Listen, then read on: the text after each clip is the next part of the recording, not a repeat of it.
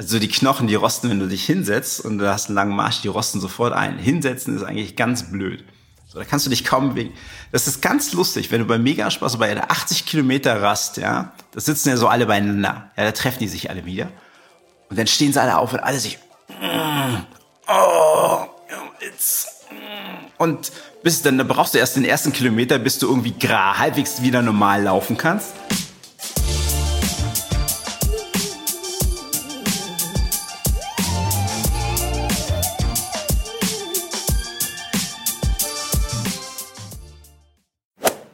Ich spreche in dieser Folge mit Marco Wattke, der in Augsburg als Orthopädie-Schuhtechniker arbeitet. Er hat sich in seinen über 25 Berufsjahren auf das Thema Einlegesohlen spezialisiert. Daher reden wir ausführlich über mögliche Anwendungsbereiche sowie Vor- und Nachteile von Einlegesohlen. Er klärt auch darüber auf, was man von Kindesbeinen an machen sollte, damit man später als Erwachsene gar keine Einlegesohlen braucht. Über Sportliches reden wir auch, denn der Marco ist begeisterter Wanderer und hat beispielsweise am Megamarsch teilgenommen, wo man innerhalb von 24 Stunden 100 Kilometer zurücklegt. Wie bereitet man sich für solche Wanderungen vor? Welche Ausrüstung ist notwendig und welche Pace ist am Wettkampftag optimal? Das wird er uns heute alles verraten und nun wünsche ich euch viel Spaß beim Hören dieser Folge. Diese Folge wird präsentiert von Avea. Kennst du das, wenn du schon wieder diesen krassen Heißhunger auf Süßkram hast und dann doch lieber zur Schokoladentafel greifst statt zu gesunden Snacks? Ja, ich auch. Und das kann an Schwankungen im Blutzuckerspiegel liegen. Zum Beispiel durch sehr kohlenhydratlastige Mahlzeiten. Zum Glück gibt es eine Lösung, und zwar den Stabilizer von Avea. Avea ist ein Schweizer Unternehmen in der Longevity-Forschung und bietet eine Vielzahl an individualisierten, hochqualitativen Supplements an. Alle Produkte sind wissenschaftlich fundiert und werden in der Schweiz entwickelt und auf Reinheit getestet. Der Stabilizer besteht aus natürlichen Inhaltsstoffen und hilft bei der Blutzuckerregulierung. Er blockiert einen Teil der Kohlenhydrate, die wir über die Nahrung aufnehmen, und hilft unserem Körper somit dabei, einen ausgeglichenen Blutzuckerspiegel aufrechtzuerhalten. Der Effekt? Ein verbesserter Energiehaushalt ohne Zuckercrashs. Dafür nimmt man den Stabilizer einfach zweimal täglich 10 Minuten vor einer kohlenhydratreichen festen Mahlzeit ein. Als Hörerin dieses Podcasts bekommst du mit dem Rabattcode RUNNING 15% Rabatt auf deine erste Bestellung unter www.avea-live.com slash running. Damit du die Produkte risikofrei testen kannst, bietet Avea eine 90-Tage-Geld-Zurück-Garantie. Also, worauf wartest du noch? Bestell jetzt unter www.avea-live.com slash running. Herzlich willkommen zum Achilles Running Podcast. Ich bin der Namri von Achilles Running und ich spreche heute mit dem Marco, Marco. Wattke. Hi, genau. grüße dich. Hallo, servus. Na, wo, wo erwische ich dich gerade? Wo bist du? Ja, ich bin tatsächlich in der Arbeit. Ja, ganz muss man halt arbeiten, ne? Hilft ja nichts. Vielen Dank. ich bin mal da jetzt und jetzt machen wir mal einen Podcast. Ja, ist doch gut. Das erste Mal, ne? Podcast das erste Mal, tatsächlich, ja. Ja, cool, cool. Ja, sag mal gerade, wo ist denn dein Büro? Ist das in Deutschland? Ja, ich bin in Augsburg, so ein paar Kilometer von München weg. Puppenkiste kennt ja jeder. Ja. Genau. Das ist meine Region. Da lebe ich schon ganz lange. Kommen aber eigentlich aus Potsdam. Aus Ach. dem Osten, ja. Nähe Bei mir Berlin. um die Ecke hier in Berlin. Tatsächlich, ja. Da habe ich früher, glaube ich, zehnmal gelebt und dann bin ich hier nach Augsburg. Okay. Kannst du noch Berlinern oder bist du schon total bayerisch jetzt so? Ja, ich bin komplett bayerisch. Also da heißt nur Servus, nicht mal Guten Tag oder so. Nur bayerisch eigentlich, aber eher Hochdeutsch. Also wenn man ein bisschen aufs Land kommt bei uns, dann wird's ganz schlimm mit dem, dem Slang. Ja, da versteht man schwierig. Wenn meine Eltern aber zum Beispiel aus Berlin kommen und nach Berlin fahren, dann Berlinern die komplett wieder. Also das kriegt man nicht raus. Ja, das kenne ich. Ne? Wenn man einmal einen eigenen Dialekt wieder hört, dann verfällt man da wieder rein. Ähm, bei Bayern denke ich ja auch ans Handwerk, ne? Und da bist du genau jetzt der Typ. Du bist ja Orthopädie-Schuhtechniker. Darum bist du ja auch unter anderem hier bei äh, mir im Podcast heute bei Achilles Running. Und bin auch schon gespannt mit dir über deine Erfahrungen in diesem Berufszweig und deine Unternehmungen auch, ne? Von denen es ja auch einige gibt, zu sprechen. Ähm, darüber hinaus hast du ja noch einen Sport mitgebracht, den du auch betreibst, und zwar das Wandern. Das wird auch, glaube ich, ganz interessant werden. Vor allem das Spazierengehen, sage ich mal, oder das Wandern, ne, ist also ein, ein, ein gleitender Übergang. Das Spazierengehen ist ja während der unsäglichen Corona-Zeit, ist ja echt durch die Decke gegangen. Ne? Hast du auch gemerkt, dass viel mehr Leute unterwegs waren in den letzten Jahren? Tatsächlich, doch einiges viele unterwegs. Äh, das Thema ist eh total spannend, interessant. Äh, es geht ja nicht nur ums Wandern bei mir an sich, sondern wirklich ums Weitwandern. Ja, also ich bin ja, wenn ich loslaufe, dann laufe ich halt so richtig los und dann bin ich halt auch mal 15 Stunden unterwegs oder auch 24 Stunden am Stück. Ja, also solche oh. Geschichten treibe ich dann und da habe ich dann doch äh, viel Spaß dran. Es ähm, geht, da kommt man richtig schön an die Grenzen. So im Spazierengehen kommt man ja nicht an seine Grenzen, aber beim Fernwandern, also mehrere Tage am Stück, oder jetzt, wenn man sich so eine 100 Kilometer Strecke in 24 Stunden raussucht, ähm, auch so öffentliche Sachen, ja, Megamarsch oder wie man die halt so kennt, sowas mache ich ganz gern und da gebe ich eigentlich Vollgas. Geil. Megamarsch. Da kommen wir auch noch gleich drauf zu sprechen. Bevor es da weitergeht, ne, machen wir doch an der Stelle kurz unser beliebtes Sekt- oder Selters-Spielchen. Das heißt, ich stelle dir immer zwei Sachen ähm, zur Auswahl, zum Beispiel Cola oder Fanta. Und dann würde ich dich bitten, dich für eine Sache zu entscheiden. Ja. Und äh, du kannst natürlich auch gerne was dazu sagen, wenn du magst. Ansonsten reden wir hinterher über deine ganzen ähm, ja, Entscheidungen. Los geht's. Also, Laufen oder Wandern? Wandern, ganz klar. Hat aber orthopädische Hintergründe eher. okay, okay. Maniküre oder Pediküre? Pediküre natürlich, vom Berufswegen her. Okay. War ich klar per Pedis, ne? Ja. Mhm. Ähm, hätte auch Mercedes oder per Pedis sagen können, aber okay, es wäre ein schlechter Gag gewesen. Zieh ich an der ja. Stelle wieder zurück den Joke. Ich mache weiter.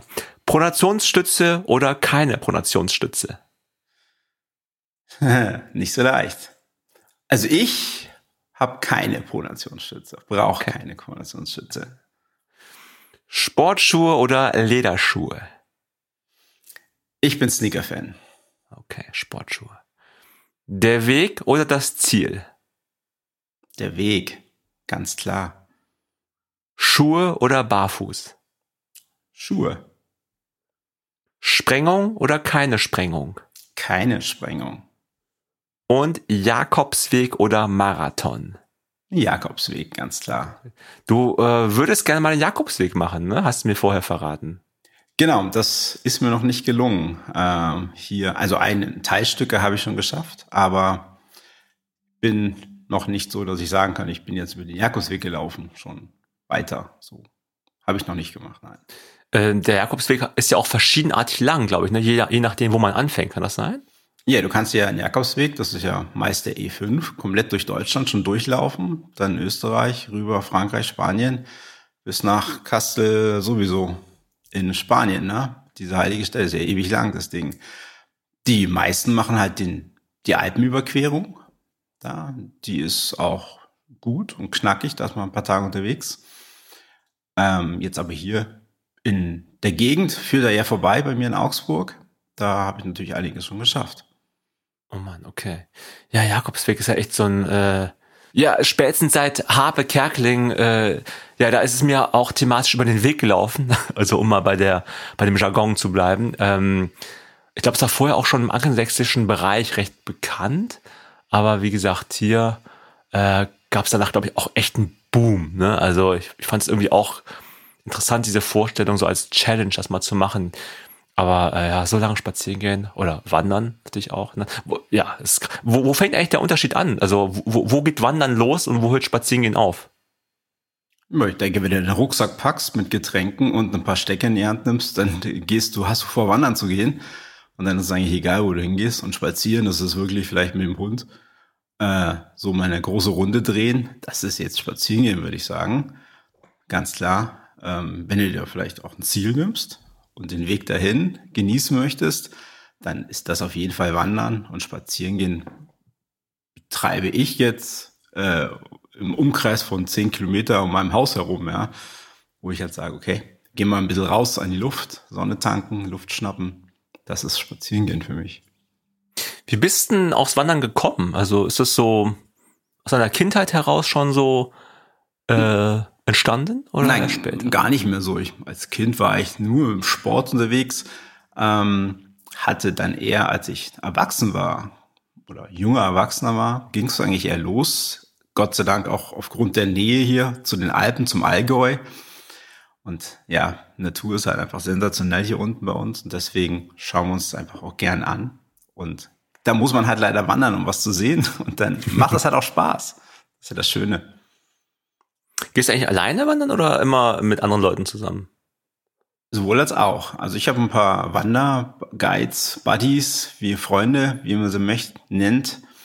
Denen gehe ich dann auch ein bisschen heftiger wandern, also wirklich so Gipfelgradwanderungen, ja, links und rechts geht der Berg runter und wir oben drüber. Aber ich gehe auch mit der Familie, also mit meinen Kids auch mal wandern. Es ist halt, dann ist es fast schon spazieren geht für mich. aber, aber, nein, äh, die sollen das ja auch sehen und auch wenn sie nicht ganz so viel Spaß haben vielleicht oder noch nicht so viel Spaß haben dran. Na, sie sagen zumindest, sie haben Spaß dran. Deswegen nehme ich es auch immer wieder mit.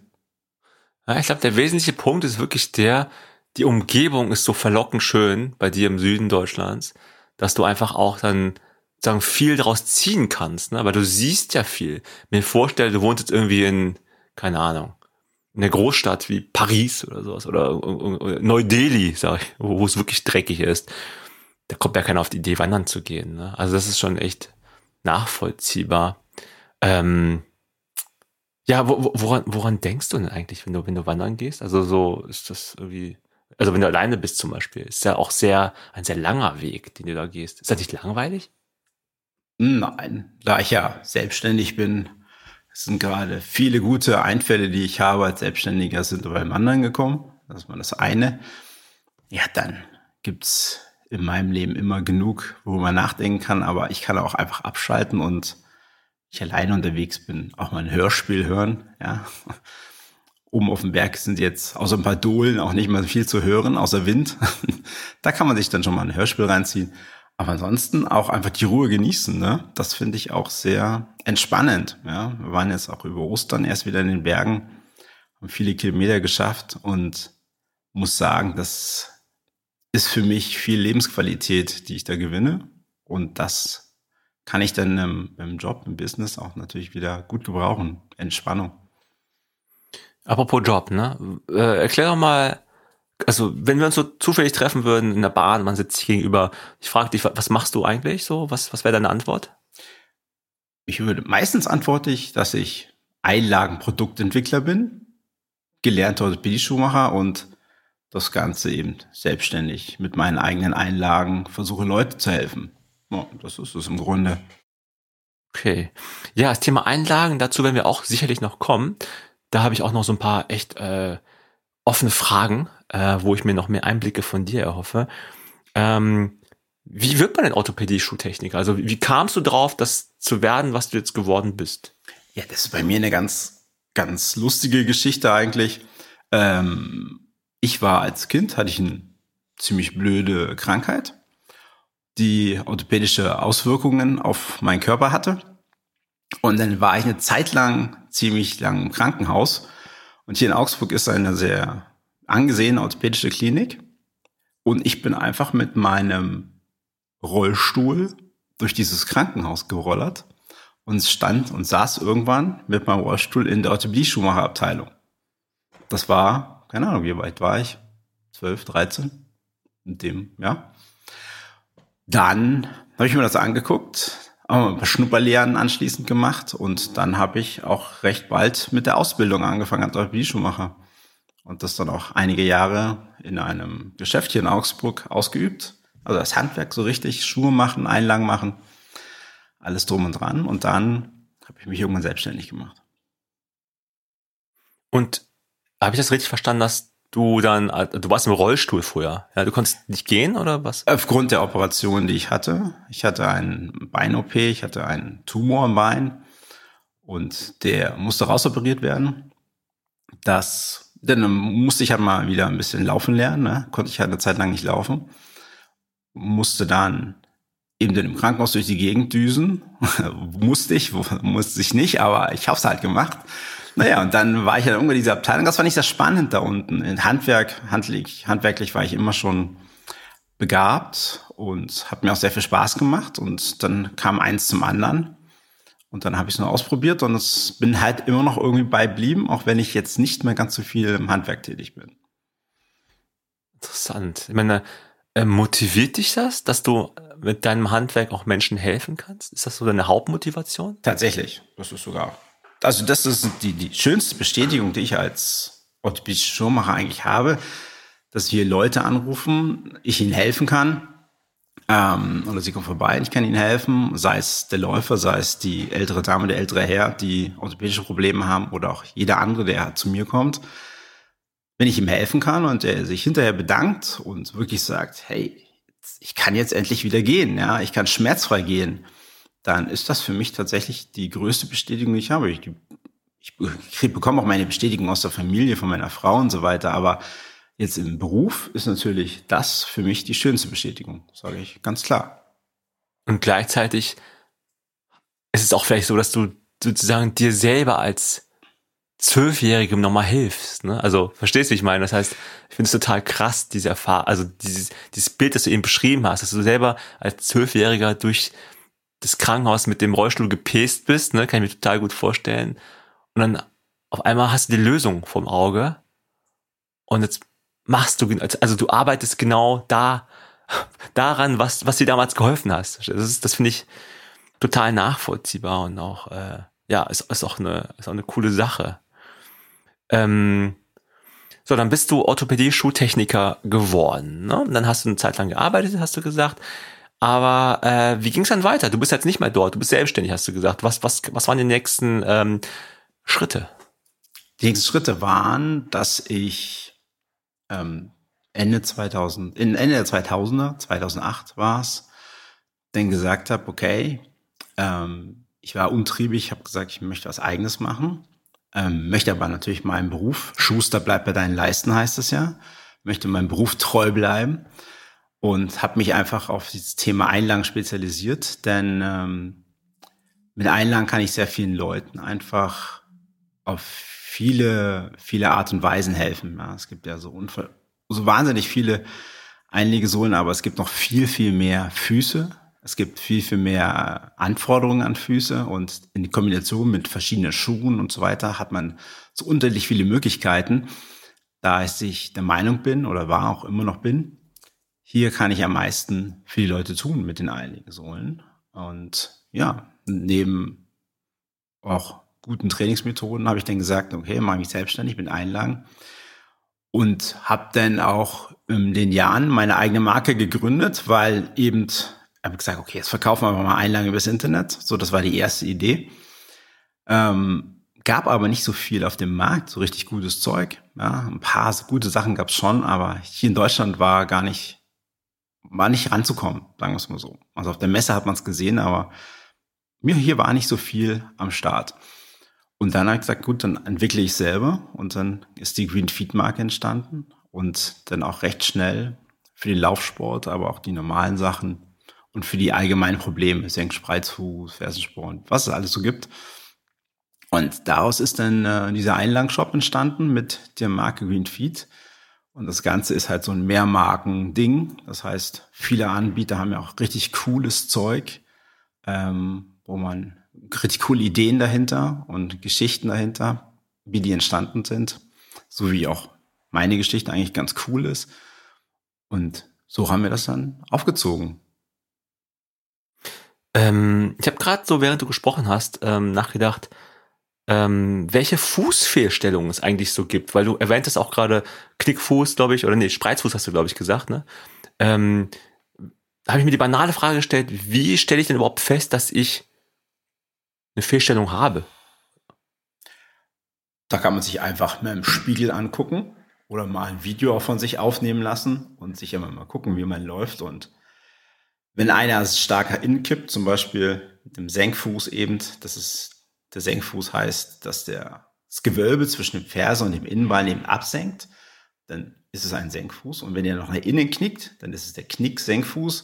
Und wenn man sich das von hinten betrachtet, erkennt man das eigentlich recht schnell. Ja. Also proniert oder supiniert, das sind jetzt die Fachbegriffe dazu, äh, für die Bewegung her. Das erkennt man recht gut und da kann man sich das im Video angucken oder im Spiegel angucken, wie man steht. Oder man macht einen eigenen Abdruck. Wenn man aus der Dusche kommt, über die Fliese läuft, dann kann man sich seinen Fuß einfach mal angucken und wenn halt komplette Fußfläche da ist und nicht so die Fußform, wie man sie kennt, dann weiß man, okay, das könnte ein Plattfuß sein. Kann man vielleicht mal was machen. Also selbst diagnostizieren kann man es ein wenig. Aber man kann natürlich auch sich informieren. Ne? Das ist ja nicht so schwer heutzutage. Also im Internet zum Beispiel. Oder genau, man könnte auch zur Ärztin gehen, ne? Ja, also das, der Mensch geht ja heutzutage erst zum Arzt, wenn er irgendein Problem hat, ne? wenn was wehtut. Und oftmals ist es bei diesen Fußdeformitäten tatsächlich so, dass man vielleicht Knieprobleme hat, die aber eigentlich vom Fuß herkommen. Und deswegen geht der mit Knieproblem zum Arzt und dann sagt der Arzt, ja, warte mal, mach du mal Einlagen oder schau mal, dass du deine Fußmuskulatur stärkst, damit du einfach gerader stehst, dann hast du weniger Probleme vielleicht mit Meniskus oder sonst wie. Das heißt, in diese Richtung kann es auch gehen. Die, die Hauptdeformität eigentlich, da kann man auch, glaube ich, grob sagen, 80 Prozent der deutschen Bevölkerung haben mindestens einen Senkfuß. Und so vom Senkfuß geht eigentlich alles aus. Im Grunde ist es so, unsere Füße sind von der Muskulatur zu schwach. Wir kommen ohne Gewölbe auf die Welt und wie alles, ja, und da muss alles erst gestärkt werden und aufgebaut werden. Ganz oft ist es bei den Kindern schon so, dass es dort mehr geschludert wird. Das wird eben nicht so richtig gemacht. Also die äh, tragen sehr schnell Schuhe. Also auch hier kann man gut und gerne und immer wieder viel barfuß laufen. Sollte man auch. Wenn es dann aber im Jugendalter dann ja, dann ist es dann fast schon zu spät und dann muss man halt ein bisschen nachkorrigieren. Und da komme ich dann halt einfach ins Spiel, dass die Leute einfach trotz schwacher Muskulatur, sie sollen es trotzdem mehr aufbauen. Das ist ja, sage ich jedem auch, er muss unbedingt seine Fußmuskulatur aufbauen.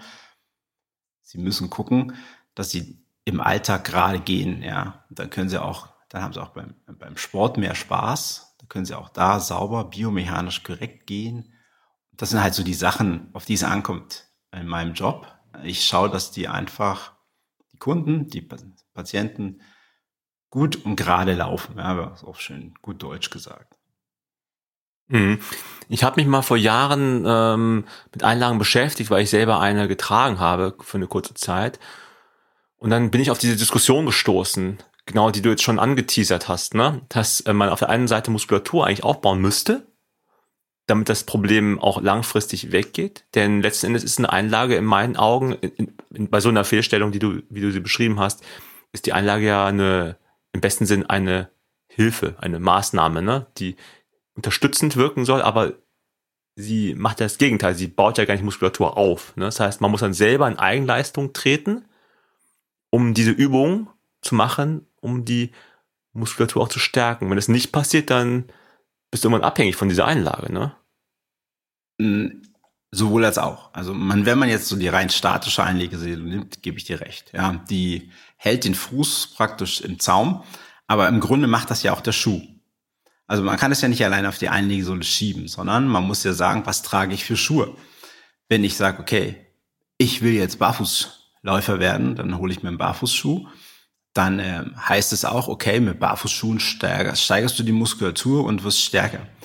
Der Irrglaube dabei ist aber, dass man diese Barfußschuhe im Alltag auch auf Beton und harten Böden trägt. Ja, und da ist es so, als würdest du auch eine Einlage tragen, weil du hast nur den Beton als Widerstand und dem versuchst du entgegenzutreten. Das ist aber in der Regel zu hart, denn biomechanisch oder evolutionär sind wir darauf ausgelegt, dass wir auf weichen Böden laufen. Und zum Beispiel auch nicht Fersengang, sondern Ballengang. Ja. Wenn wir also barfuß laufen, laufen wir im Ballengang. Lauf, ich sehe niemanden barfuß über die Ferse rennen, dann schreit der nach paar Minuten, sondern die machen das alles im Ballengang. Hast du aber Barfußschuhe an, läufst du nicht Ballengang, sondern machst Fersengang. Und damit knallst du immer schön mit die Ferse. Und das ist halt auf harten Böden sehr schlecht. Ja, also die Vibration ist so hart und so brutal, dass man jetzt nicht sagen kann, okay, der Barfußschuh ist jetzt das Nonplusultra. Die Idee hinter der ganzen Geschichte mit diesen Einlegesohlen ist ja eigentlich, wir gucken, dass die Leute biomechanisch korrekt gehen. Eine Einlage ist ja auch weich zum Beispiel, ja. Und äh, wenn man, wenn die Einlage so weich ist, imitiert sie praktisch einen Waldboden viel besser als zum Beispiel eine Barfußeinlage auf Beton. Und deswegen wird die Muskulatur bei einer weichen Einlegesohle oder einer Einlagesohle, die es in diesem Bereich auch drauf anlegt, ja, weich zu sein, damit der Fuß sich stärkt. Also es gibt ja Konzepte von Einlegesohlen, die auch dafür sorgen, dass der Fuß wirklich ähm, auf Muskelaufbau betreibt. Dann habe ich den Effekt eher, wie als würde ich am Sand laufen. Da kann man noch sagen, okay, ich habe Trainingsschuhe, die vielleicht noch schön weichen Boden haben, damit ich auch diese Querbewegungen und so weiter ausgleichen muss und damit stärke ich meine Fußmuskulatur. Und eine Einlegesohle sorgt in diesem Bereich einfach nur dafür, dass du denn hier gerader gehst, ja, korrekter gehst. Und deswegen kann man Einlegesohlen in diesem Bereich nicht verteufeln, sondern man sollte sich das große Ganze im Grunde überlegen. Es kommt ja auch gerade heraus, dass es verschiedene Arten von Einlagen, Einlagesohlen gibt. Ne? Du hast jetzt eben von statischen gesprochen. Ne? Und du hast aber auch von weichen gesprochen. Gibt es noch mehr andere, also Ach, andere Arten? Ja, wie ich schon sagte, es so viele Füße, wie es gibt, so viele Einlagen gibt es auch. Gerade wenn man dann in den Maßschuheinlagenbereich geht, da ist ja dann wirklich die Einlage individuell. Gibt auch verschiedene Einlagen, die sich auch selber anpassen an den Fuß. Da gibt es Therapiesohlen. Es gibt sogar Gewichtesohlen. Ja, ich habe auch mal eine Zeit lang war das mal Trend, da hat man die Einlagen schwer gemacht, man gesagt, ja, hast eine Hantel im Schuh, das Fitnessstudio im Schuh, ja. Ähm, dann gibt es Einlagen, die praktisch auch dieses, ähm, was jetzt auch in diesem Laufschuhen jetzt ganz beliebt ist, diese Federtechnik im Grunde, dass man ähm, besser läuft, schneller läuft, ja. Diese Carbon-Technik. Carbon, ja. Genau, es gibt auch in den Einlagen, also ich habe jetzt auch einen Einlagenanbieter, der das in der Einlage anbietet, also brauchst du keinen Carbon mehr schon mal kaufen, haust du die Einlage rein, hast denselben Effekt. Ich habe sie noch nicht persönlich in der Hand gehabt, aber sie soll jetzt kommen. Also da gibt's ganz, ganz, ganz, ganz viele, ja. Mhm. Könnte man ja Carbon, eine Carbon-Einlagesohle nehmen und einen Carbon-Schuh damit kombinieren, dann geht's richtig ab, ne? Ja, dann springst du bloß noch. Känguru, Känguru-Style, ey. Nee, aber ich möchte mal auf, auf viele Punkte, auf, sorry, ich möchte mal auf einige Punkte zurückkommen, weil es war super interessant, was du gerade gesagt hast. Ähm, guck mal, zu, zu, kurz zum Thema Barfuß, ne? Das war ja mal so ein Trend mit diesen Five Fingers.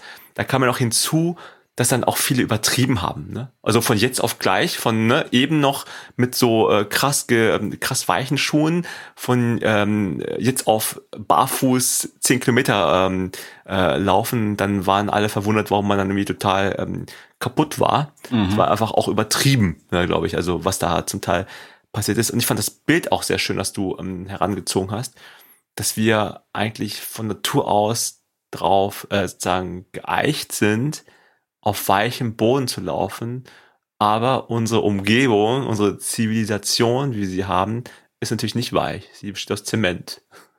Und dementsprechend äh, ist es sehr, äh, wie soll ich sagen, ist ja fast schon, ja fast schon, ja, wie, wie, kommt wie so ein Bumerang auf uns zurück. Ne? Also wir haben uns hier die schönen Straßen gebaut, laufen hier auf den Straßen entlang, aber müssen halt dann ähm, weiche Schuhe tragen, um den Waldboden zu simulieren.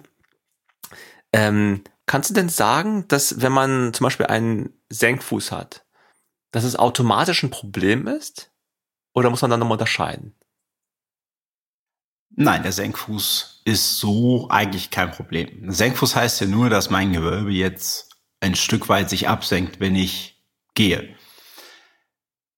An der Stelle kann man sagen, ein Problem wird es erst, wenn er pathologisch sich so weit absenkt, dass ich fortlaufende Probleme habe. Ja. Knickt da nach innen, ähm, bekomme ich Knieprobleme, tut mir im Knöchel was weh oder bekomme ich einen Fersensporn, weil er zu stark abgesenkt ist, weil zu viel Belastung im Fuß ist.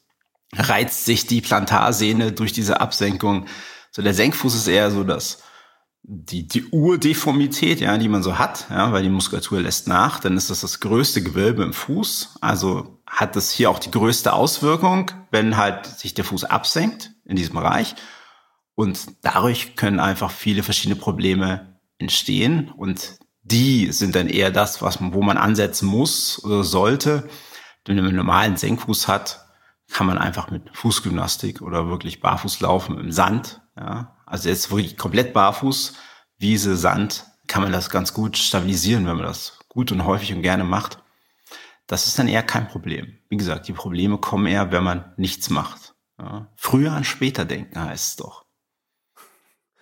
Ähm, ist natürlich nur doof, wenn man es macht wie ich und äh, barfuß über, über, über den Strand läuft, zwei, drei Kilometer und dann irgendwie sich alles aufscheuert und dann merkt, okay, es war keine so gute Idee. Auch da, ne? Langsam anfangen, glaube ich, ist der Tipp. Ähm, wir haben eben, habe ich dich gefragt, ob du eine Pronations, also ob du Pronationsstütze oder keine Pronationsstütze auswählst. Und du sagtest, du hast selber keine Pronationsstütze. Jetzt frage ich mal so ganz basic. Ähm, in den 80er, 90ern war es ja im Laufschuhbereich, zum Teil ja heute noch, sehr, sehr ausgeprägt Laufschuhe zu verkaufen, die eine Pronationsstütze auch hatten. Gerade natürlich für diejenigen, die einen Senkfuß hatten. War das im Nachgang richtig oder falsch? Ich denke, dass es eher richtig war. Denn äh, die Leute haben insgesamt, ja, haben sie ja Senkfüße und die Einlagversorgung war ja katastrophal damals in den 80ern. Da gab es ja keine richtig vernünftigen Einlagen. Das waren ja ultraharte Klopper, die sich ein Läufer nicht reingelegt hat. Ja, schön Lederkork. So, Lederkorkanlage ist halt schon eine sehr feste Einlegesohle mit sehr wenig Dämpfung bis gar keiner Dämpfung. Und die hat sich der Läufer nicht reingemacht. Also war es sinnvoll zu sagen, okay, da stützt man den Bereich ein bisschen, um diesem Senkfuß im Grunde entgegenzuwirken, dass der Fuß länger fit bleibt, länger laufen kann. Heute würde ich sagen, okay, mit den ganzen Materialien, den neuen Materialien, den Dämpfungsmaterialien, alles, was sich so getan hat, so seit den 90ern eigentlich, äh, dem Bereich, wo ich angefangen habe eigentlich, da würde ich immer auf Richtung Neutralschuh gehen und dann würde ich auch wahlweise, je nachdem, nach Bedarf einfach sagen, Einlage hier mit Innengewölbestütze oder vielleicht Schalenanlage, dass man außen nicht so rausläuft. Oder Pilotte, ja, nein, Dämpfung, ja, nein, vorne, hinten. Da gibt es ganz, ganz viele Variationen. Und das, wie gesagt, auch für jeden so ein bisschen individuell das Ganze mittlerweile. Und deswegen nicht mehr pauschal jetzt eine mit Pronationsstütze nehmen, sondern eher neutral, so, das ist so Grundtipp eigentlich.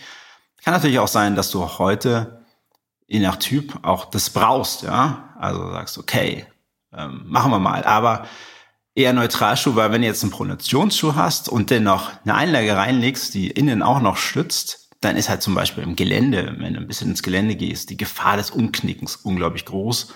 Und das zu vermeiden und vorzubeugen, lieber Neutralschuh und gucken, was man mit der Einlage draus macht in jedem Schuhgeschäft mit dem Laufband kann man sich das ja auch angucken, ne, wie das läuft. Und dann kann man auch schauen, wie man von hinten gefilmt, kann man sich betrachten und dort feststellen, laufe ich jetzt gerade oder laufe ich eben nicht gerade. Ja, und zur Not kann man ja auch einen Fachmann fragen. Hm. Ja, da wurde besonders früher sehr viel Wert drauf gelegt, ne, auf diese Videoaufnahme. In aktuellsten Shops, wo ich jetzt so drin war, wurde mir zumindest gesagt, dass es, ja, das kann man machen, aber erstens, wenn man keine Schmerzen hat, gibt es halt kein richtiges Problem. Und vor allem, was du eben auch gesagt hast, ne, das Thema Muskulatur und Laufstil. Mhm. Dass da extrem viel Wert drauf gelegt, ähm, äh, viel mehr drauf, äh, Wert drauf gelegt wird als, als früher vielleicht, um einfach ja, präventiv unter, unterwegs zu sein. Bin selber kein Arzt, darum kann ich es auch nicht weiter einschätzen. Ähm, frage mich aber, ähm, wie es denn ist beim Thema Kinder, weil das hast du eben auch kurz erwähnt, dass ähm, die Kinder doch schon zu früh, hast du glaube ich gesagt, Schuhe anziehen. Genau. Was, was meinst du damit? Ja, man, aufgrund der Umwelteinflüsse muss man den Kindern ja früher oder später Schuhe anziehen. Also bei den ganz Kleinen geht man her. Ich habe jetzt noch einen Vierjährigen daheim, das heißt, ich bin noch so ein bisschen in, dem, in der Materie drin. Wenn sie ganz klein sind, macht man schön die laufleeren Schuhe, die sind schön weich, die sind schön äh, gut, die passen, äh, tun einfach nur ein bisschen schützen, ja, aber sie haben keine Stütze, sind halt gut zum Muskelaufbau. So, dann laufen sie für barfuß. Das ist auch super, so einen Muskelaufbau zu machen. So, jetzt kommt aber mal ein Winter und jetzt schaut man sich mal die Winterschuhe von den Kindern an. Das sind so klotzige Schuhe, das ist unfassbar. Die haben, die können gar nicht abwickeln. Das heißt, das ist wie ein Skischuh mit einer Sohle drauf. So, so stellen sich heutzutage Kinder Winterschuhe dar. Und der Ansatz, den finde ich eigentlich schon spannend, genau hier eher mit den Barfußschuhen anzusetzen. dass hier gibt's auch wirklich schöne Modelle mittlerweile, sind halt ein bisschen teuer, muss ich schon sagen. Aber hier wirklich die Muskulatur durch solche Kinderbarfußschuhe eher zu stärken. Die Kinder brauchen nicht so viel Dämpfung, ja. Die müssen gucken, dass sie im Winter warm sind und im Sommer nicht zu viel schwitzen vielleicht. Ähm, dann ist das so die Idealschuhe meines Erachtens, ja. Der sollte schön Platz haben, die Zehen natürlich super viel Platz haben bei Kinderschuhen. Das sind so die, die Eckpunkte, auf die man achten muss. Und dann kann sich die, der Fuß gut entwickeln. Und wenn er sich gut stärkt, ja, dann hat man auch vernünftige Gewölbe, wenn man denn ins Jugendalter kommt. So, und jetzt ist natürlich auch Typfrage. Hat man halt ein Kind, was ein bisschen schwerer ist, dann tut sich das halt auch schwer, mit den Gewölben das zu halten. Und ja, die Kinderfußorthopädie oder Kinderorthopädie allgemein ist ja gefragtes Thema. Da sind ganz, ganz viele, viele Kinder, gerade immer am Start irgendwie. Und warum? Weil sie einfach auch nicht genug Muskulatur im Fuß haben und das setzt sich einfach fort im Jugendalter und dann irgendwann ist halt der Punkt erreicht, wo es halt zu spät ist. Und im, wenn wir erwachsen sind, dann tun wir uns wahnsinnig schwer, die Gewölbe wieder aufzurichten äh, und wirklich Fitness reinzukriegen. Mir zum Beispiel, warum ich auch keine Pronationsstütze oder keine Senkfußstütze ähm, habe oder trage, ist, ich trage tatsächlich seit ich Orthopädie-Schuhmacher angefangen habe zu lernen, auch Einlegesohlen. Das heißt, meine Füße sind immer gut ausgerichtet und ich habe halt einfach Sport gemacht. Ne? Ich habe viel, viel Sport gemacht. Früher drei, viermal die Woche Handball und dann ging es mit dem Wandern los und so habe ich immer kräftige Füße gehabt und das ist natürlich ein Riesenvorteil, auch gerade beim Wandern, denn um den Bogen wieder zu schlagen, aufs Hobby zurückzukommen, wir wollen ja einfach auch wenn wir unser Hobby nachkommen, das natürlich gesund machen. Und ja, da ist erstens die richtige Ausrüstung und natürlich das richtige Equipment zum Laufen ganz, ganz wichtig. Ja, Ob es der Schuh ist, äh, der Schuh ist natürlich super wichtig, ähm, aber den kann man halt immer noch mal ein bisschen optimieren.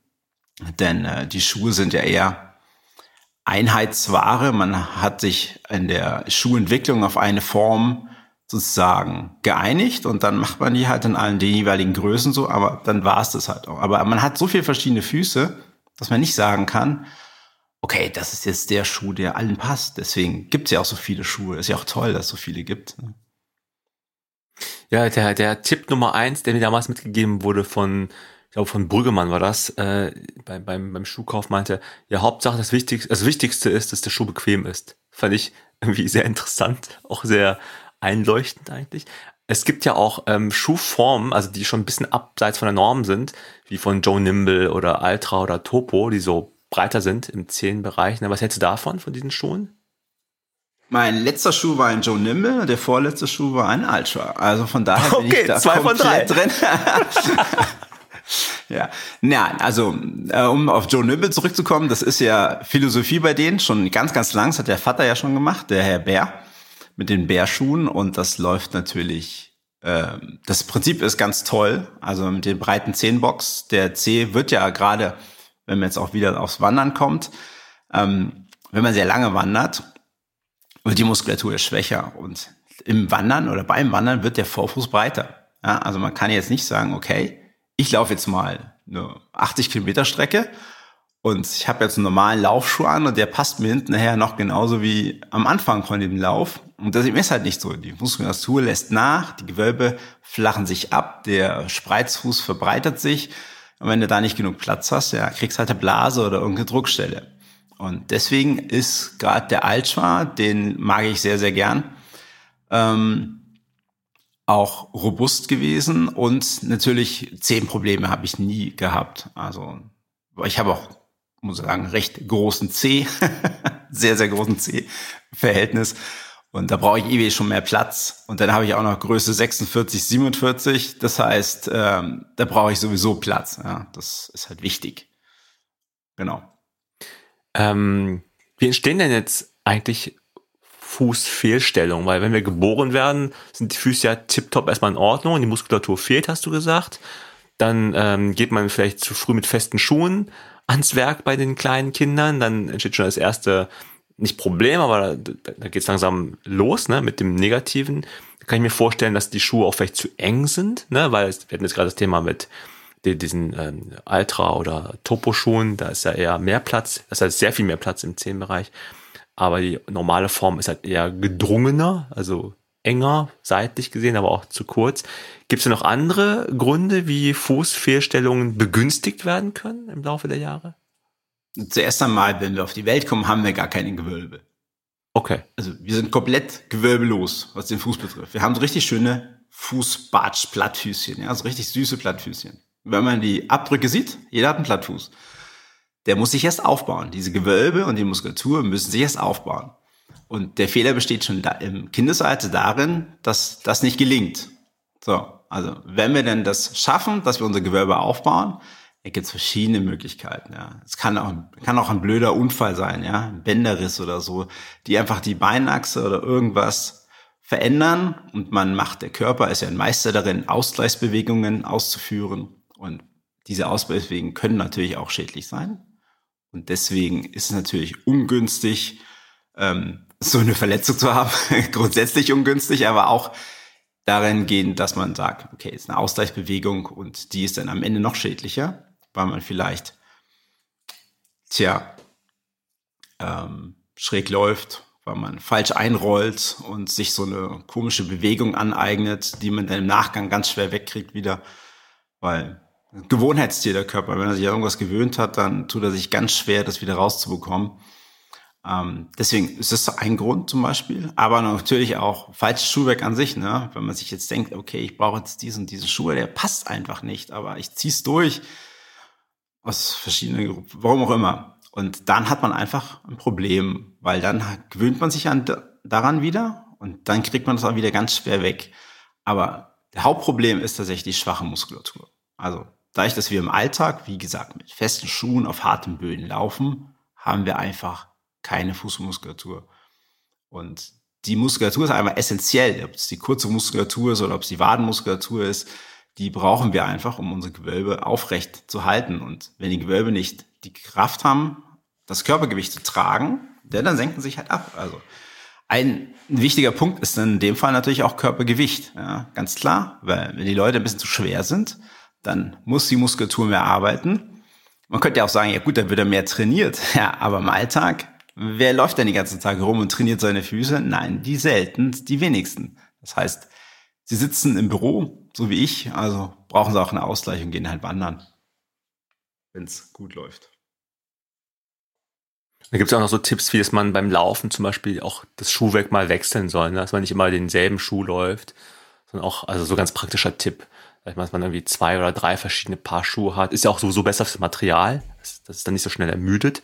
Und man selber hat dann auch irgendwie also verschiedene Schuhe von verschiedenen Herstellern, die dann auch ja vielleicht ein wenig anders geartet sind vielleicht nochmal eine andere Beanspruchung auslösen. Hätte ich jetzt ja. so gesagt als Laie. Ich hoffe, du widersprichst mir jetzt nicht an der Stelle. Nein, das ist komplett richtig. Oder mit der Sprengung arbeiten. Ne? Also gerade beim Sehr guter Punkt, ja. ist es tatsächlich auch so, desto höher die Sprengung, desto weniger Muskulatureinsatz habe ich. Ähm, man kann dann sagen, okay, fange ich halt mal mit dem Schuh mit der Sprengung an. Wenn ich meine Muskulatur nochmal ein bisschen kitzeln möchte, ja, was rausholen möchte, dann gehe ich auf die Nullsprengung zum Beispiel, weil wir alt war und Joe Nimble ja hatten als Thema schon. Und dann muss die Muskulatur wieder mehr arbeiten. Ich bin zum Beispiel mal zwei, letztes Jahr den Megamarsch gegangen und hatte den Ultra drin, komplett mit Nullsprengung, die komplette Strecke nur Nullsprengung. Ja, das Ende vom Lied was, hatte ich hinten ja Achillessehenschmerzen. Was denn? Hätte ich mal lieber nochmal auf einen mit Sprengungen zurückgewechselt, dann hätte ich vielleicht das Problem nicht bekommen. Ja, weil da die Achillessehne natürlich entlasteter wäre.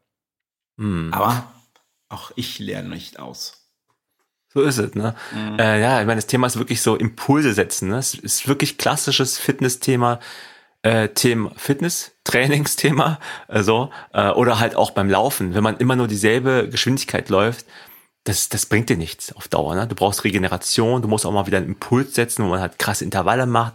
Mhm. Mit der Sprengung genauso, ne? Anderer Hersteller, andere Sprengung, neuer Impuls, die Abwechslung, glaube ich, macht es. Und so habe ich es jetzt verstanden, das setzt die Impulse Richtung Muskulatur. Die Muskulatur langweilt sich nicht, sondern ist immer wieder herausgefordert, äh, ne, oder auch vielleicht auch eine andere Strecke zu laufen. Vielleicht mal nicht immer nur Wald zu laufen oder nicht immer nur Beton zu laufen. Einfach mal hoch und runter, äh, links und rechts, wie auch immer.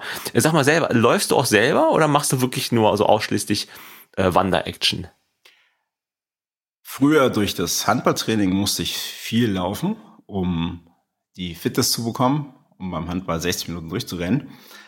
Muss aber sagen, ich hatte äh, einen Kreuzbandriss 2015 und seitdem tue ich mich sehr schwer mit dem Laufen, also mit dem länger Laufen, also so bis fünf Kilometer geht vielleicht noch, aber dann ist die, der Stoß zu hart für mich und dann habe ich keine Power mehr im Schenkel, das auszugleichen, im Oberschenkel und deswegen laufe ich da nicht viel, muss ich gestehen. Ich bin eher der Wandertyp. Ja. Wander-Action ist mein Ding. Spielst du auch kein Handball mehr oder? Äh? Nein, äh, Querbewegungen wie beim Handball sind für ein Kreuzband tödlich. also ein kreuzbandloses Knie, das, ähm, da schaffe ich nicht meine Trainingseinheit. Ja? Und mit so einer Schiene kann man davon nicht spielen. Deswegen, sonst würde ich schon durchziehen. Aber naja, kommt man nicht weg von diesem Sport. Dann lass uns mal wieder zum zum Wandern kommen. Du hast gesagt, du hast dann erst so später, als du erwachsen warst, damit angefangen. Ne? Du hast ja nicht am Anfang gesagt, ich will mal den Mega am Arsch oder sowas da, da, da hinlegen, sondern wie, wie ging es denn dann los am Anfang? Keine Ahnung, fahren wir mal die Berge, gucken uns was an und laufen mal so auf so einen Gipfel hoch. Ja gut, das macht dann halt Spaß. Damals halt noch ohne Kinder und so war das auch sehr entspannt. Und ja, wie gesagt, die Nähe hier von Augsburg zu dem, zum Allgäu macht es mir natürlich sehr leicht, mal einfach die Sachen zu packen, in der Früh loszudüsen und dann einfach mal auf den Berg zu gehen. Das ist natürlich immer schön, immer toll. Weil wir brauchen anderthalb Stunden, da sind wir richtig schön im Allgäu drin und dann ist das, ja, so geht's halt los. Und das gefällt mir halt, gefällt uns. Und wir wandern gerne, haben Freunde angesteckt, viele angesteckt damit. Und ja, dann wird's immer mehr, weil halt natürlich der Trainingseffekt dazukommt. Höhentraining auch, keine Ahnung. Und dann macht man halt weiter und dann setzt man sich natürlich irgendwie auch neue Ziele. Ich möchte mal das machen, ich möchte mal Jakobsweg gehen, die Alpenüberquerung machen, solche Sachen und oder, keine Ahnung, wenn man im Urlaub ist, auf Hochzeitsreise, macht man halt nicht Strandurlaub, sondern läuft auf dem Mount Agun auf Bali hinauf, auf 3000 Meter Höhe oder so. Also, weil Wandern halt richtig Laune macht. Ne? Es ist ja auch, wie gesagt, nicht nur diese körperliches, was man sich so auspowert, sondern tatsächlich ist der Kopf auch der, der sich erholt, finde ich. Das ist halt das Schöne am Wandern. Also wirklich abschalten. Das gelingt mir in den Bergen sehr, sehr gut, woanders eher weniger. Und kann es auch sein, dass es mittlerweile viel mehr in Anführungsstrichen Wettkämpfe gibt, wo man halt so, ja, so einen Megamarsch, der organisiert ist, macht? Oder gab es das schon immer und ich habe es noch nicht mitbekommen? Ich glaube, wenn wir bei Megamarsch bleiben, den gibt es schon recht lang. Ich habe den aber auch erst so 2018 so für mich entdeckt. Jetzt auch schon ein paar gemacht, Stuttgart, München und es gibt ja auch verschiedene andere Mammutmärsche oder hier gibt es den Dreikönigsmarsch am Ammersee, glaube ich, ist der. Das sind auch 100 Kilometer, den gibt es schon ganz lang.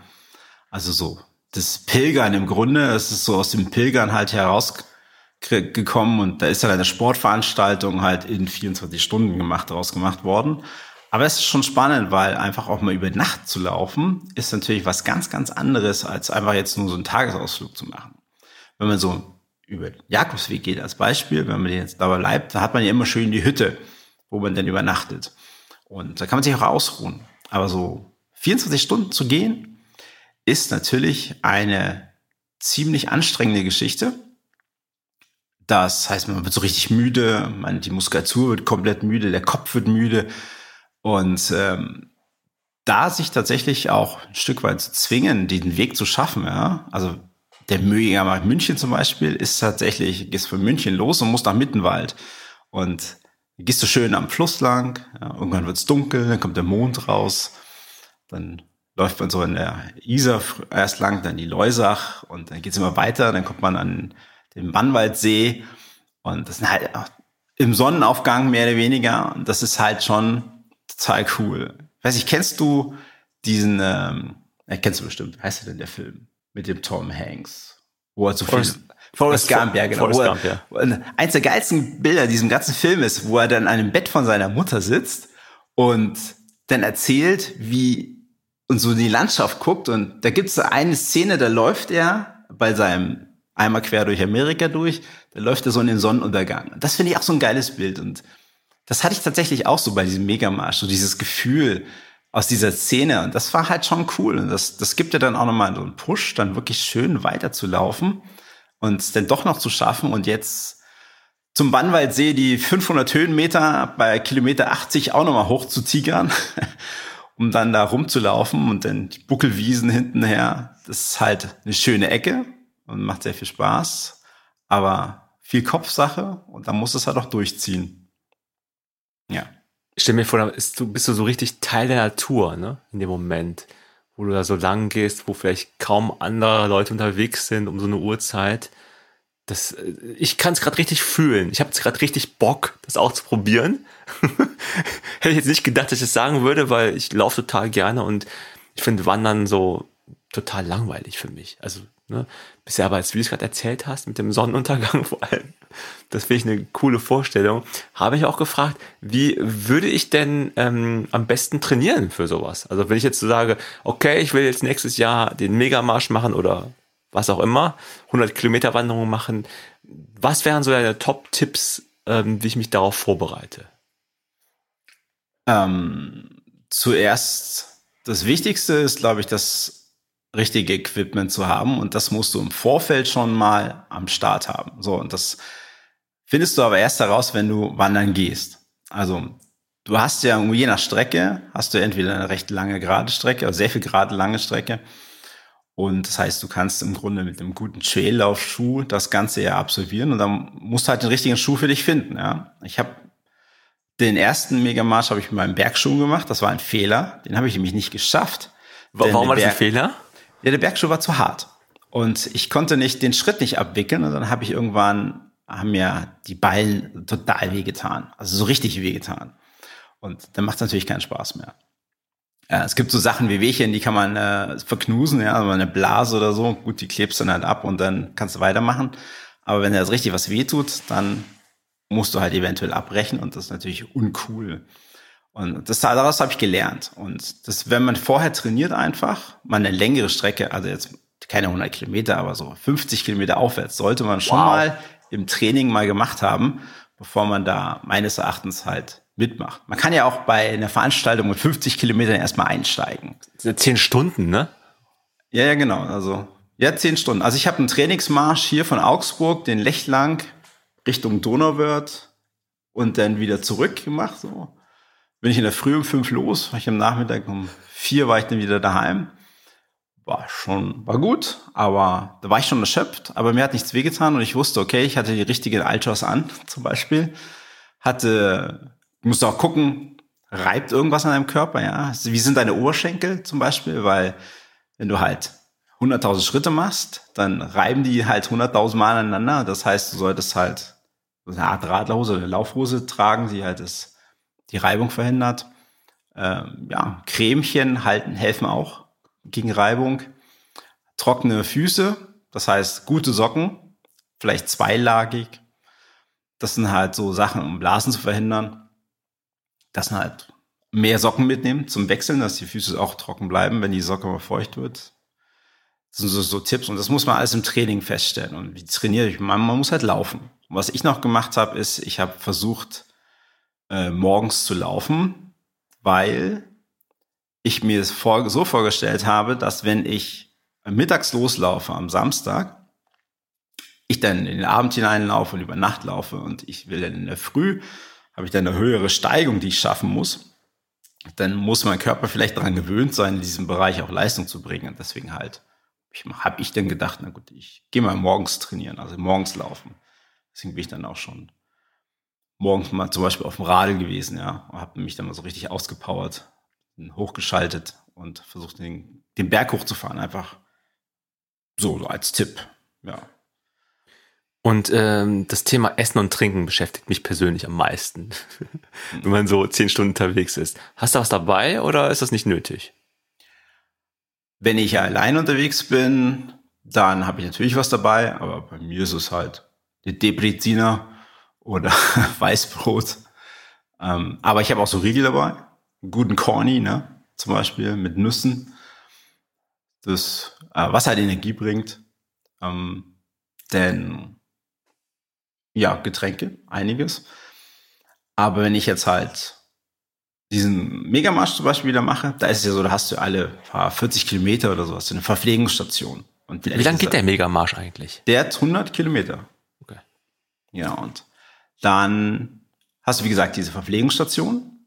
Das heißt, so, erste kommt ab 40 und dann hast du grob alle 20 Kilometer hast du eine Verpflegungsstation. Da brauchst du nicht viel. Da brauchst du eigentlich nur dein Wasser zum Start und dann füllst du es halt immer wieder auf und essen kannst du auch. Also ich habe teilweise das wieder mitgebracht, was ich dabei hatte, weil ich unterwegs genug hatte, ja, zum Essen. Also, das ist Hast du so, so einen Trail-Rucksack angehabt oder was hattest du für einen Rucksack auf? Ich hatte einen recht schmalen Rucksack. Ja, ja, genau. Also einen leichten, weiß nicht was, 25 Liter, glaube ich, bloß. Ja, da hatte ich dann halt noch Wechselkleidung dabei, äh, frische Socken. Genau. Dass man halt ein bisschen was dabei hat, ja. Und die Füße werden auch eingecremt. Habe ich das eben richtig verstanden? Dass damit, damit das irgendwie alles schön geschmeidig bleibt. Ja, genau, genau. Ich habe halt so Blasensocken, so Anti-Blasensocken, so doppelwandige Socken, wo die Reibung dann zwischen den Sockenwänden stattfindet. Die sind gut, finde ich. Ähm, Nachteil natürlich doppelwandig, wird ein bisschen warm. Und naja, letztes Jahr zum Beispiel hat man halt permanent halt 30 Grad, das war sehr heiß. Und da habe ich mir dann drei Paar Socken mitgenommen Ansonsten T-Shirts zum Wechseln, was für die Nacht, wird ja wieder frischer. Ähm, was für den Kopf, Beleuchtung. Nachts ist halt im Wald ziemlich dunkel. Und ja, Handy, Akku, zweiten Akku für die Strecke. Ansonsten. Reagieren Leute manchmal auch auf dich? Was macht der Kerl oder bist du unbehelligt unterwegs? Hm. Nein, also das Lustigste ist eher, wenn man in der Früh, ganz in der Früh unterwegs ist, an einem Samstagmorgen, dass man allerhand nicht nur Tiere, sondern auch Partyleute sieht, die irgendwo noch am Blech zum Beispiel rumhängen. Ähm, das ist immer ganz interessant, ganz spaßig. Ansonsten ist eher das, die, die, die schönen Sachen, ja so, dass man halt Tiere sieht, die man halt sonst nicht sieht. Ja. Da läuft man halt an einem Fuchs vorbei, den man halt sonst nicht sieht, oder die Rehe oder die Hasen laufen auf dem Weg vor dir. So, das ist ja das Spannende, so das Schöne daran, auch im Training. Deswegen also als Tipp, in der Früh wandern gehen, da ist keiner unterwegs. Und da sieht man noch ein paar Tiere, ja, wenn man im Wald oder am Fluss unterwegs ist. Das ist immer schön. Aber sonst, naja Gott, hört man noch mal Partymusik, wenn man im Sommer. Das ist meine Frage, ob du Musik hörst beim Wandern, erübrigt sich, ne? Ich höre auch Musik. Ach, okay. Ja, ja. Ich habe auch okay. Handy mit extra Akku dabei, weil ich auch mal sage, ist okay, jetzt ist es mir langweilig, jetzt höre ich mal eine Stunde Musik. Ja, oder ich höre mal Hörspiel. Je nach, je nach Stimmungslage. Oder ich genieße einfach die Ruhe im Wald. Gibt verschiedene, ja, verschiedene Situationen in so einem Lauf. Und, ja. Ich bin einmal länger äh, spazieren gegangen, war das? Also, ich, ich würde sagen, zwei Stunden vielleicht, ja. Also, ein bisschen länger. Was mir da ähm, überraschenderweise aufgefallen ist, dass ich so dicke Hände bekommen habe. Das fand ich mega unangenehm. Kennst du das auch? Mhm. Ja, was, ja. macht man, was macht man da? Ja, das ist ja Wasser im Grunde. Das ist unangenehm. Du musst deine Arme hochnehmen, strecke sie gerne. Strecke sie nach oben, dann gehst du weiter. Und dann machst du, machst du hier Pumpbewegungen mit der Hand, dann wird das besser. Ja, genau. So richtig auf und zu, auf und zu bisschen, bisschen strecken, dehnen zwischendrin mal. Mache ich auch ganz gern, ja. Äh, vor jeder Pause, bevor es dann losgeht. Also so die Knochen, die rosten, wenn du dich hinsetzt und du hast einen langen Marsch, die rosten sofort ein. Hinsetzen ist eigentlich ganz blöd. Da kannst du dich kaum bewegen.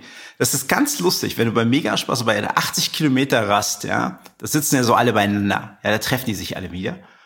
Und dann stehen sie alle auf und alle sich, mm, oh, it's, mm. und bis dann da brauchst du erst den ersten Kilometer, bis du irgendwie gra halbwegs wieder normal laufen kannst.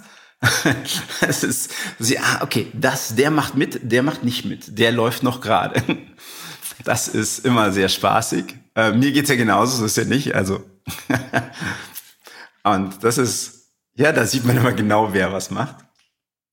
Und äh, bist du auch so, äh, so ganz strategisch unterwegs, dass du dir überlegst, okay, ich gucke mir vorher an, wie das Streckenprofil ausschaut und ich teile meine Kraft dann so und so ein? Oder ist es so, bist du da so erfahren genug, dass du einfach das einfach so machst? Ich laufe am Anfang sehr langsam. Ja.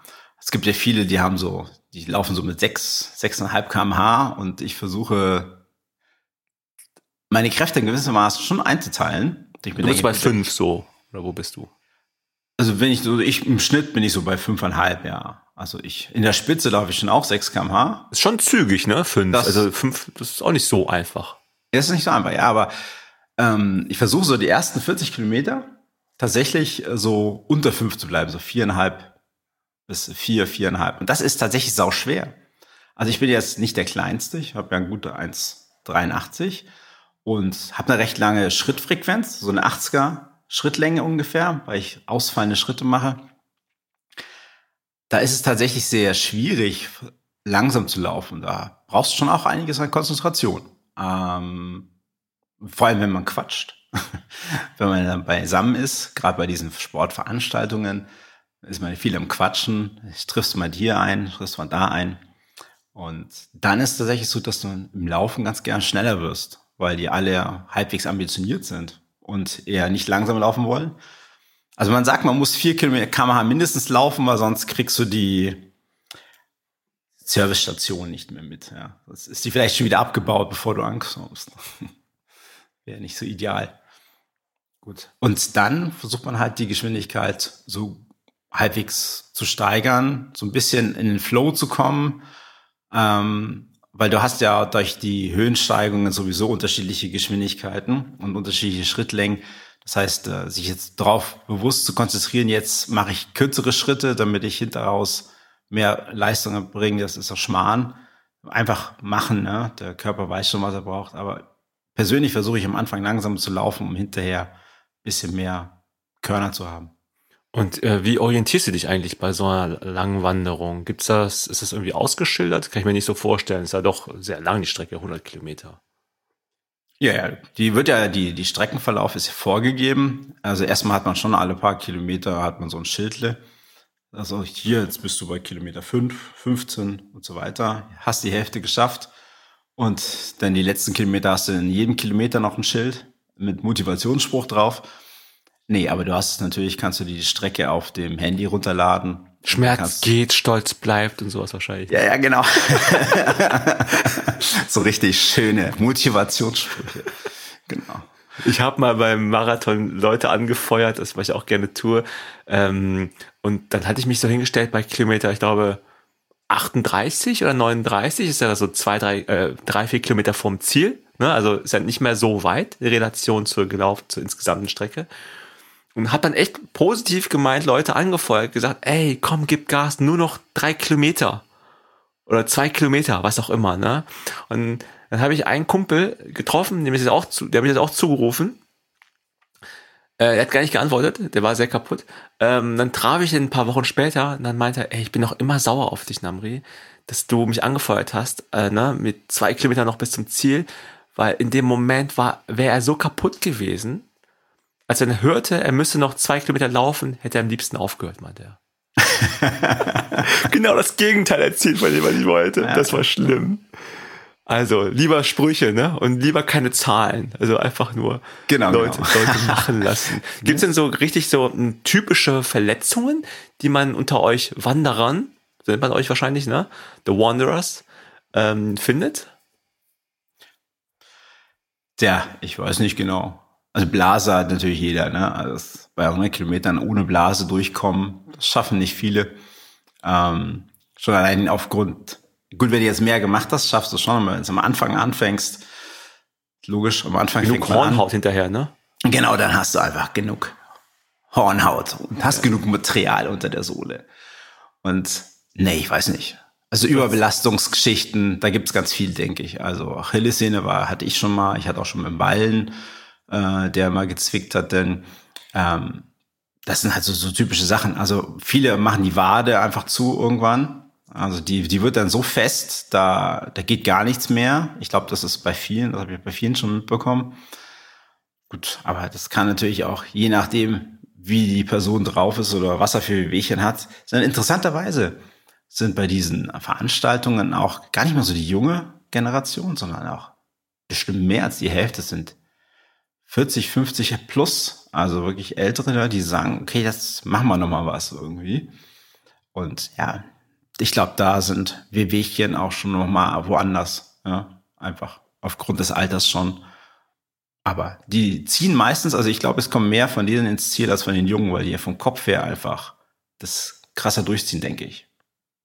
Meine Theorie. Das sind ja wahnsinnige Strecken zum Teil. Ja, ich meine, macht das also ähm, wahrscheinlich auch Sinn, dass man noch ein Ersatzpaar, äh, also an Schuhen dabei hat, ne? Weil wenn man da zum Beispiel einen Schuh hat mit wenig Sprengung, einen Schuh mit mehr Sprengung, wäre wahrscheinlich sinnvoll. Oder hast du wirklich nur einen Schuh an? Ich hatte bisher immer nur einen Schuh, aber ich Laufgenossen, Laufpartner, die hatten schon zwei. Ich habe eine Laufpartnerin von mir, die hatte, die hatte ich mit Skinners, äh, hat sie dann noch dabei gehabt. Das heißt, die ist erst mit so zum Halbbarfußschuh gelaufen und die hat dann irgendwann mal auf Skinners gewechselt, so für 15 Kilometer. Und die ist mit ihren Barfußschuhen auch ganz bewusst immer am Wegrand auf der Wiese gelaufen. Ja? Also wirklich, um das zu nutzen. Die ist immer auf, immer am Rand lang gehüpft. Das war so eine kleine Person. Die war schön leicht und die hat dann was genau. Das hat sie dann bald bereut. Die hat sie dann ausgezogen und hat dann eher wieder den normalen Barfußschuh, ein bisschen Fersenhalt angezogen. Das sah schon eher aus wie ein normaler Schuh. Ich weiß die Marke gar nicht. In dem Fall, die hat es auch geschafft und jetzt voll durchzogen. Und war cool. Also es geht auch mit Barfußschuhen. Also wie gesagt, jeder ist für sich selber, weiß, was er selber praktisch leisten muss, wie schwer er ist und muss sich selber gut einschätzen können, wenn man sowas macht. Man muss das schon ein bisschen planen. Man muss auch trainieren, ganz klar. Die richtige Ausrüstung ist wichtig. Und dann hat man, glaube ich, sehr viel Spaß dabei. Im Endeffekt ist es wirklich genauso wie beim Laufen. Ne? Also die Vorbereitung ist halt wichtig. Man sollte sich nicht überfordern, man setzt die richtigen Impulse, man muss sich ausprobieren. Man fängt nicht direkt beim Maximum an, sondern erstmal ein bisschen langsam, langsam, dann immer steigern. Dann vor allem auch, das ist ja auch etwas, was wir immer predigen, dass man ähm, ja Sachen, die man essen möchte während eines langen Laufs, auch schon mal vorher im Training gegessen haben sollte. Nicht, dass man irgendwie mhm. feststellt, während des äh, Wettkampfs merke ich, oh, ich vertrage den Riegel gar nicht oder was auch immer. Ne? Das ist ein bisschen doof in dem Moment oder ärgerlich bei Getränken ja genauso. Ja, also ich finde es total gut, weil du auch eben die, ähm, die älteren Herrschaften jetzt so genannt hast, wenn die länger wandern gehen sollten, ist ja, ist ja Wahnsinn. Stell dir vor, du machst mit 50, 60 Jahren, machst du so einen 100 Kilometer Marsch, ist doch verrückt. Also, das sind ziemlich viele. Crazy, finde ich das. Also ich ich kann es mir gerade überhaupt nicht vorstellen, aber ich bin jetzt ehrlich gesagt, also dafür bedanke ich mich schon ganz herzlich bei dir, Marco. Dafür hat das Gespräch schon gelohnt, dass ich tatsächlich jetzt mir wirklich vorstellen könnte, mal vielleicht am Wochenende mal, ich weiß nicht, wie lange die Strecke ist, einmal um den Wannsee zu gehen oder sowas. Keine Ahnung, wie lange der ist. Vielleicht ist es auch zu kurz. Ich werde es mir mal anschauen. Vielleicht werde ich auch mal bei Achilles Running darüber berichten, so, so storymäßig. Ähm, aber ich habe da echt Bock mal reinzugucken in dieses Thema. Habe auch noch so zwei Kinder, den könnte ich die auch noch versuchen mitzuzerren. Die sind schon was älter, aber wahrscheinlich noch weniger Bock als ich. ähm, aber jetzt nochmal zurück zu dir, äh, so zum Abschluss, äh, nochmal so ein Blick in die Zukunft. Wir hatten es eingangs schon gesagt, Jakobsweg, ne? Ist das ein echtes Ziel, das du jetzt so vom Auge hast? Dass das schon irgendwie, ist das schon irgendwie konkret? Nein, konkret nicht. Keine Ahnung.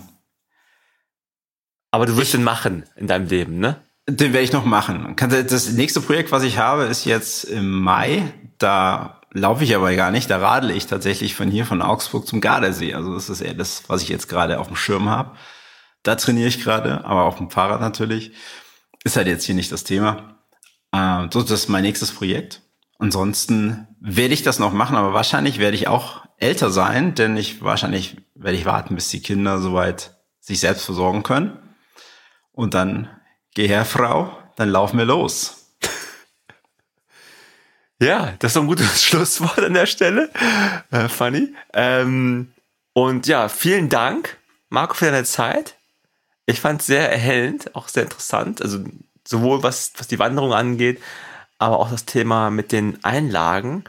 Das ist ja echt nicht so einfach zu verstehen. Und ich denke mal, da habe ich jetzt auch einen ersten, wir haben da einen ersten kleineren Einblick da äh, vermitteln können. Und ähm, ja, wünsche dir eine gute Zeit, viel Erfolg bei deinen zukünftigen Vorhaben, egal ob auf dem Rad oder auf der Straße oder im Wald. Ähm, euch da draußen wünsche ich auch noch einen schönen Tag. Danke, dass ihr dabei gewesen seid. Und wie immer, keep on running. Oder walking in dem Fall. Danke, ciao.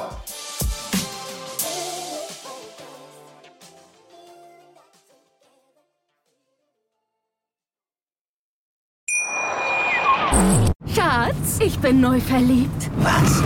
Da drüben. Das ist er. Aber das ist ein Auto. Ja, eben. Mit ihm habe ich alles richtig gemacht. Wunschauto einfach kaufen, verkaufen oder leasen. Bei Autoscout24. Alles richtig gemacht. Wie baut man eine harmonische Beziehung zu seinem Hund auf? Puh, gar nicht so leicht. Und deshalb frage ich nach, wie es anderen Hundeeltern gelingt, beziehungsweise wie die daran arbeiten.